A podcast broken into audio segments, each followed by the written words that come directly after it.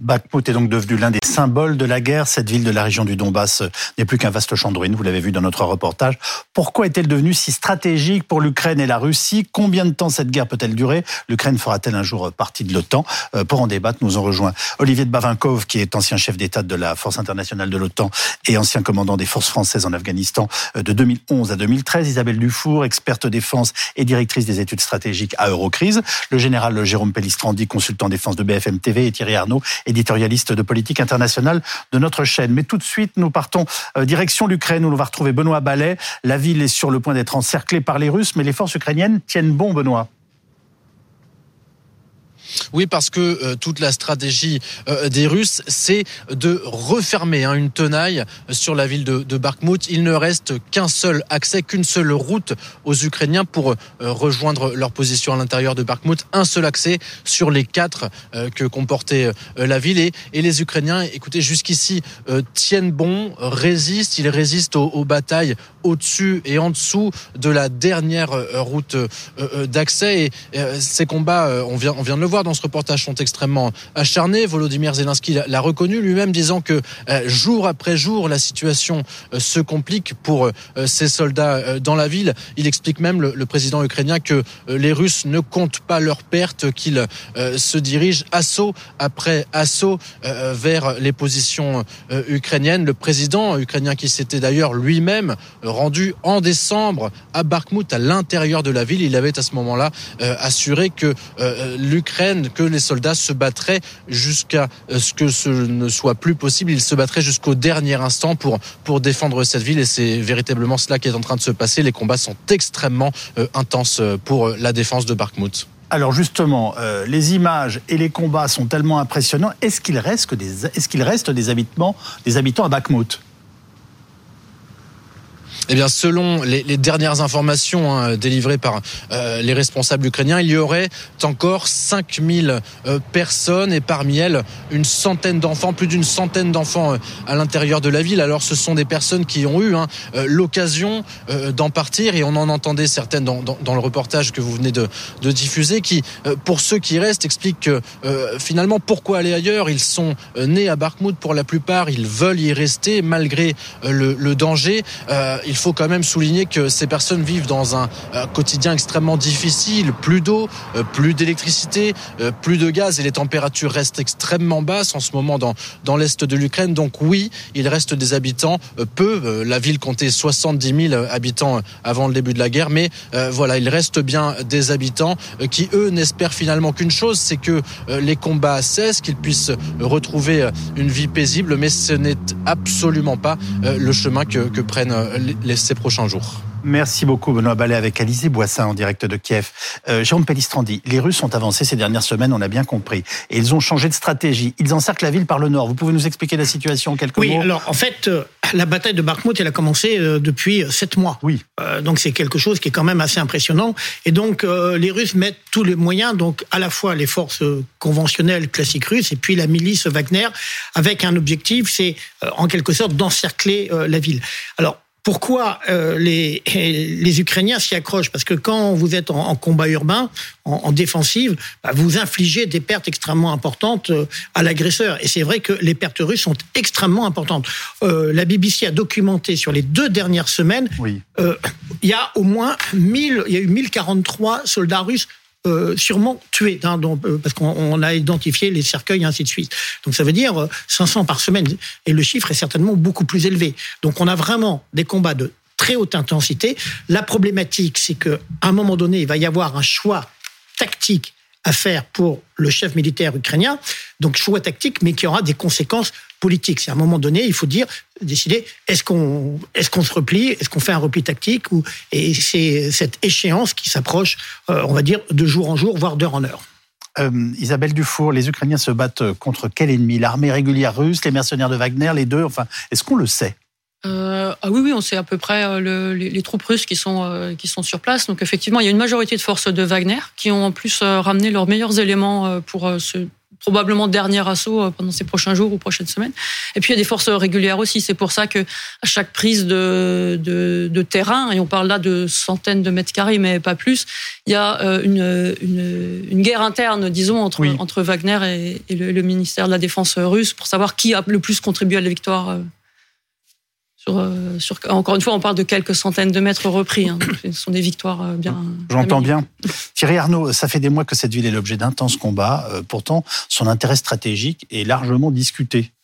Quand on fait la, somme de sa situation géographique, euh, de ses moyens et de son rôle euh, dans le dispositif euh, logistique des Ukrainiens, éventuellement des, ressources naturelles, puisqu'on sait qu'il y a des mines de sel et, et, de gypse, qu'on met tout ça ensemble, effectivement, on se dit que le rôle stratégique de, de, dans ce conflit n'est pas considérable si, dans les prochains jours, ça tombe aux mains des Russes, ça ne va pas changer le, le, le sort de la guerre. Mais euh, il y a la réalité sur le terrain et il y a la perception de la réalité, oui. qui sont deux choses différentes.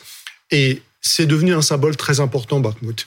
Euh, c'est pas un hasard si, fin décembre, euh, Volodymyr Zelensky lui-même a choisi de se rendre sur place pour incarner et pour euh, encourager la résistance qui se passe sur place. Quand ça fait effectivement des mois qu'on se bat et quand ça a coûté probablement des milliers de vies aussi côté ukrainien, cette perte-là, elle affecterait la perception du conflit. Et on voit bien que depuis le début, ce que les Russes cherchent à faire, c'est mener une guerre de découragement, en continuant à matraquer Bakhmut, en, en envoyant ces, euh, ces, missiles par, par dizaines, même si ça s'est un peu espacé, sans doute faute de moyens, ces dernières semaines. Et le premier signe, en quelque sorte, depuis des mois maintenant, euh, que cette stratégie du découragement, elle peut produire des effets, ce serait la prise de Bakhmut. Olivier de Bavinkov, qu'est-ce qui se joue réellement euh, à Bakhmut aujourd'hui? Beaucoup de choses ont déjà été dites, mais euh, il me semble que là, effectivement, nous sommes dans une guerre des perceptions. Et nous sommes dans une, euh, quelque chose qui est un peu complexe à comprendre. Oui. C'est qu'au fond, Wagner en a fait, le groupe Wagner mmh. en a fait un objectif symbolique vis-à-vis -vis principalement de l'armée russe pour montrer à la fois sa puissance et son efficacité. Pour l'armée russe, bien évidemment, son positionnement est tout à fait différent. Elle ne veut pas que Wagner puisse revendiquer la prise de Bakhmut au regard des positions qui ont été celles euh, que nous avons tous suivies avec beaucoup d'intérêt de son chef qui a pris des risques insensés. Mais pour les Ukrainiens, c'est un témoignage absolument incroyable de cette volonté de résistance. Et on l'a vécu il y a plusieurs mois. On a vécu exactement le même scénario dans une échelle oui. un peu plus grande, qui était celui de Mariupol. Oui. Cette résistance de la ville de Mariupol qui a duré trois mois, une centaine de jours, c'est très très long, alors qu'à l'évidence, il n'y avait pas de capacité à venir renforcer les défenseurs de Mariupol, il n'y avait pas de possibilité d'apporter, de traverser les lignes russes. Avec ce fameux bataillon Azov. Et, et de venir secourir les, les, défenseurs de Mariupol. Il n'y avait pas de capacité de le faire. Et donc, il y a eu cette résistance de Mariupol qui a été une résistance jusqu'au bout. Il restait 2000 ou 2500 combattants à Mariupol qui étaient euh, blessés, choqués certainement, mais qui ont combattu jusqu'au dernier moment. Est-ce que Bakhmut peut être un tournant de la guerre? Ne serait-ce qu'un tournant psychologique, et la psychologie, c'est important quand même. Il faut, il faut, toujours se méfier de, il faut toujours se méfier de positions comme celle-là. Je comprends oui. bien ce que vous dites. J'ai dit peut-être. Hein, euh, peut-être. On, on, va, on va laisser le peut-être et, et, le point d'interrogation sur le tournant de la guerre. C'est un épisode parmi d'autres. Il marquera les esprits par le fleuve de sang qu'il a engendré. Il me semble que c'est davantage un tournant qui montre que nous sommes dans une guerre d'usure et une guerre qui est longue. Ben justement, allons-nous vers un conflit de longue durée? Combien de temps peut durer cette guerre? Hier, le Pentagone nous a donné euh, une estimation. Dans les semaines ou mois à venir, il se peut que de petites portions de territoire passent d'une main à l'autre. De ce que je vois, rien ne laisse présager que les Russes puissent avancer en Ukraine et gagner du terrain de manière significative dans l'année qui vient. Le conflit peut aussi bien prendre fin d'ici six mois, deux ans ou même trois ans. Alors, six mois, deux ans, trois ans, ils sont formidables au Pentagone. Euh, bah, Jérôme Palistrandi. Mais oui. C'est quand même un peu gros. Non, mais en, les Russes, en février, ont conquis 85 km. Euh, J'ai donné un ordre de comparaison pour que. Oui, merci. Paris, c'est 105 km. Donc, il a fallu un mois pour conquérir moins, enfin, deux tiers de la superficie de la ville de Paris. Et euh, dire sur des terrains qui sont quand même, même si c'est une ville, euh, c'est moins compliqué. Donc à ce train-là, c'est effectivement, c'est pas deux trois ans. On est parti pour euh, pour la guerre de 100 ans. C'est-à-dire que objectivement, on voit bien que les Russes n'arrivent pas réellement à avoir cette percée majeure qui leur permettrait Ils espéraient avoir d'aller là actuellement à Kramatorsk et puis après à Dnipro. donc on est vraiment, oui, dans une guerre d'usure et qui, qui peut durer bah, jusqu'à ce que euh, l'un des deux adversaires, à un moment dise, euh, bah, ça vaut plus le coup. Euh, comment peut-on évaluer la fin d'un conflit, Olivier de Bavinkov Sur quels éléments on se base en fait? C'est quand quelqu'un dit j'ai perdu et que l'autre dit j'ai gagné? Enfin... Ah, ça, me, ça Évidemment, c'est ce que nous souhaiterions tous, mais je ne pense pas que les choses se passent ainsi.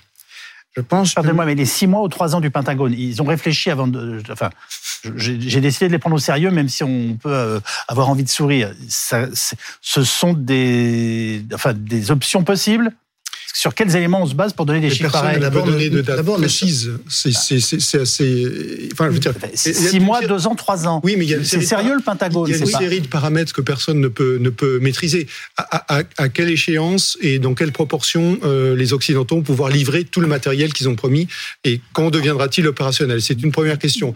Que vont faire les Chinois Qui est une question assez fondamentale euh, euh, posée On va y venir. Quelques, jours maintenant.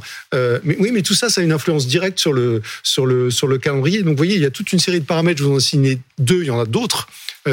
qui fait qu'il est impossible de donner une réponse précise à cette question. Olivier de Barinkov, est-ce qu'une guerre longue donne à la Russie la possibilité de restructurer son armée, qui a montré de nombreuses défaillances jusque-là? C'est une question qui est pour moi, que le, que le, Pentagone puisse évoquer une guerre de trois ans, la guerre, elle est déjà extrêmement longue. Elle a duré déjà plus d'un an. C'est une guerre qui est extrêmement longue. C'est une guerre de très haute intensité, avec des affrontements d'une violence que nous n'avons pas connue depuis la Deuxième ou la Première Guerre mondiale en Europe. C'est une guerre qui est déjà très longue. La deuxième question, la deuxième question que vous posez, c'est la question de savoir au fond, nous avons deux armées qui sont structurées de façon profondément différente. Oui avec une organisation, des capacités, une éducation, une formation qui n'ont rien à voir. D'un côté, vous avez la masse. Et au fond, c'est une armée qui ressemble beaucoup à l'armée russe ou à l'armée soviétique. Elle a été modernisée, mais pas du tout suffisamment. Parce que c'est une armée dans un régime policier, totalitaire, où tout est surveillé. De l'autre côté, vous avez une armée qui, depuis huit ans, a été transformée et s'est adaptée aux standards occidentaux. C'est-à-dire qu'elle joue deux choses absolument fondamentales. Elle joue la précision et le temps réel. Mhm ça fait toute la différence, la précision et le temps réel. Et là-dessus, vous devez rajouter une couche pour rester dans le domaine militaire, mais je partage tout à fait ce qui était dit sur la Chine, qui va devenir euh, un allié euh, très encombrant pour la Russie, me semble-t-il. Mais pour ce qui concerne les opérations proprement dites, vous avez une transparence absolue du théâtre d'opération. Pas un mouvement n'échappe à des yeux sagaces, à des yeux sagaces qui regardent tout ce qui se passe en temps réel ça fait aussi une différence considérable pour une armée qui n'y est pas préparée. Alors Isabelle Dufour, la Chine, vous venez de l'évoquer, a présenté un plan de paix, ce qui euh, marque un changement d'attitude. Les Chinois peuvent euh, ils vraiment peser dans ce conflit? D'ailleurs, Volodymyr Zelensky s'est dit prêt à rencontrer Xi Jinping. Est-ce que c'est une forme de tournant diplomatique? Euh, alors le rôle de la Chine sera, comme vous l'aviez évoqué, je pense assez assez déterminant sur la suite du conflit. Jusqu'ici, elle s'est pas trop engagée sur son plan de paix. Euh, il semble que c'est quand même plus un message, euh, disons, à la communauté internationale en disant je suis un acteur majeur euh, du système, euh, donc je propose des choses. Euh, plutôt que, euh, disons, une véritable feuille de route. De toute façon, les deux, les deux belligérants n'en veulent pas euh, les conditions sont inacceptables d'un côté comme de l'autre. Donc, l'affaire, l'affaire est pliée assez rapidement. Après, sur le terrain militaire, la Chine, si, comme les États-Unis le laissent entendre, fournissait des, des armes à l'Ukraine. Donc, on a parlé de drones, mais, mais l'armement le plus le plus significatif serait sans doute de la munition, en fait, dont les Russes, comme les Ukrainiens, manquent euh, cruellement. Et là, si elle, si elle le faisait effectivement euh, de façon assez, assez massive, ça pourrait, ça pourrait changer la donne. On parle jamais des Indiens? Alors, euh, Parce qu'ils sont pas du tout impliqués là-dedans Non, ils fournissent personne. Ils fournissent personne. Alors ils, bénéficient en fait. C'est devenu la première population mondiale. Oui, hein. ils achètent du pétrole. Rien l'Inde. Alors ils achètent du pétrole à un prix réduit à la Russie, donc ils sont un, bon client en fait pour les hydrocarbures russes. Mais l'Inde ne, souhaite pas s'engager sur le plan diplomatique de manière massive. bon, elle s'est abstenue lors de la dernière résolution à l'ONU. Euh, elle, voilà, je pense qu'elle a d'autres soucis. Elle ne veut pas être impliquée dans. Euh, elle a quand même euh, à gérer sa sa frontière avec la Chine. Donc je crois que pour le moment, c'est vraiment pas une priorité de la diplomatie indienne. Contrairement, par contre, à la Turquie, qui est un acteur important. Alors, il y a une autre question qui se pose, c'est l'adhésion de l'Ukraine à l'OTAN. Et apparemment, ça n'est pas pour tout de suite.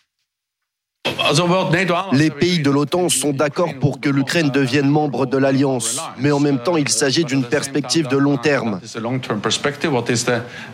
La priorité actuelle est de faire en sorte que l'Ukraine prévale en tant que nation indépendante souveraine, et nous devons donc soutenir l'Ukraine.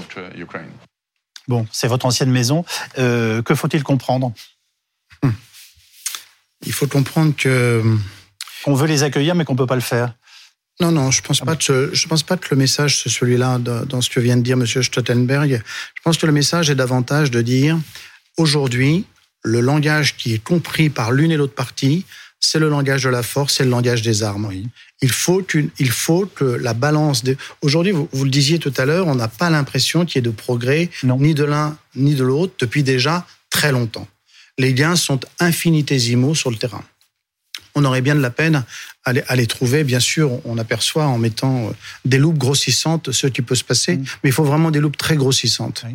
Et donc, il faut évidemment qu'une décision se fasse sur le terrain. Mais il me semble que les éléments de la décision sont en train de se préparer. Et ce qui a été mené par les Ukrainiens me semble une phase où l'armée russe a été profondément saignée, je n'utilise pas le terme usé et je ne retiens pas les chiffres qui ont été évoqués tout à l'heure, qui me semblent des chiffres extraordinairement sous-estimés en ce qui concerne les pertes de l'armée russe depuis le début de l'année 2023. Les pertes sont considérables. Elle a été littéralement saignée et le tout est de savoir si l'armée ukrainienne, de son côté, qui a également subi des pertes considérables, en tous les cas dans la région de Bakhmut, est capable de lancer une contre-offensive puissante qui disloque tout ou partie du corps expéditionnaire russe en, euh, en Ukraine. Vous êtes en train de nous dire que l'armée russe est en train peut-être de perdre sa guerre en insistant à Bakhmut? En tous les cas, l'armée russe est exposée à des conditions de combat à laquelle elle n'était pas préparée, à laquelle elle n'était pas préparée, et elle subit des pertes absolument considérables. Les choses lui avaient été masquées, elles continuent de lui être masquées, et elle n'est pas préparée à affronter le niveau de perte auquel elle est aujourd'hui exposée. Euh, Thierry, euh, la Finlande a commencé hier la construction euh, d'une clôture métallique de 3 mètres de haut au niveau de sa frontière avec la Russie. c'est un signal et même un symbole fort, sachant que la Finlande est également candidate à l'OTAN. Hein. Oui, effectivement, elle est candidate à l'OTAN aussi. Alors, juste si vous me permettez une seconde de revenir sur ce que disait Jens Stoltenberg, le secrétaire général de, de l'OTAN, il ne peut pas véritablement dire autre chose pour une raison très simple. Si aujourd'hui l'Ukraine était membre de l'OTAN, ce serait la troisième guerre mondiale. Oui, bien sûr. Que vous savez qu'il y a obligation. Euh, Merci de le rappeler. Des, membres, des, membres, de l'alliance de défendre un, un membre s'il est s'il est attaqué. C'est l'article l'article le fameux article 5. Donc par définition, euh, l'OTAN ne peut l'Ukraine ne peut pas devenir membre de l'OTAN avant euh, la fin du conflit négocié euh, clairement pour ensuite euh, enclencher ce, ce, ce processus.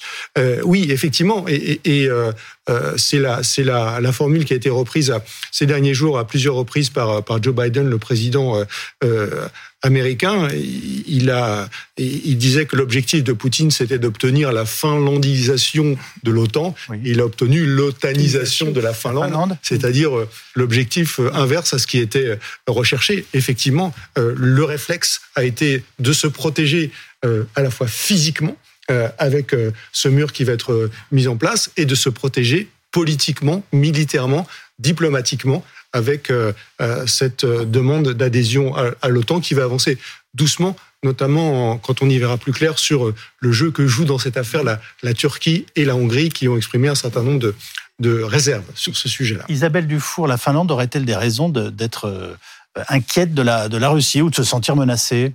Ah bah, Je pense qu'historiquement, il y a, a d'excellentes raisons, oui, effectivement. Oui, historiquement. Et, euh, et, on voit que la Russie est dans une logique euh, expansionniste. Et ça, ça date pas du 22 février 2022, ça date depuis 2008 et, et même avant si on, si on prend son attitude vis-à-vis -vis de la Moldavie. C'est quelque chose qui, voilà, qui a une vingtaine d'années, qui est inscrit dans euh, le régime russe, et je ne parle pas seulement de Vladimir Poutine, mais dans le, le narratif de l'ensemble des, des, acteurs politiques russes, de la société russe également, que la Russie a été humiliée et qu'il lui faut retrouver ses frontières d'empire, etc., euh, etc. Donc oui, à partir du moment où on a une frontière avec, euh, avec la Russie, je pense qu'il y a des raisons légitimes d'être inquiet. Oui. Vous partagez l'analyse d'Olivier de Bervinkov sur l'état de l'armée russe? Oui, alors beaucoup plus grave qu'on l'imagine. Et il est grave, et d'autant plus que c'est en fait c'est la faillite euh, globale du système euh, du système militaire russe, la faillite du commandement, euh, des pertes extrêmement importantes. Le chiffre que je donnais, c'était en fait les, les, les, cercueils qui ont été identifiés. Oui. voilà. Donc effectivement, les, les pertes sont colossales, et sans oublier les euh, les blessés, c'est-à-dire qu'il va y avoir dans la société russe euh, toute une génération de, de, garçons de entre 20 et 40 ans amputés, euh, voilà, et qui oui. vont être des doubles, des, des, des, ils auront perdu finalement à la fois physiquement eux-mêmes et puis d'un État qui a, qui a perdu.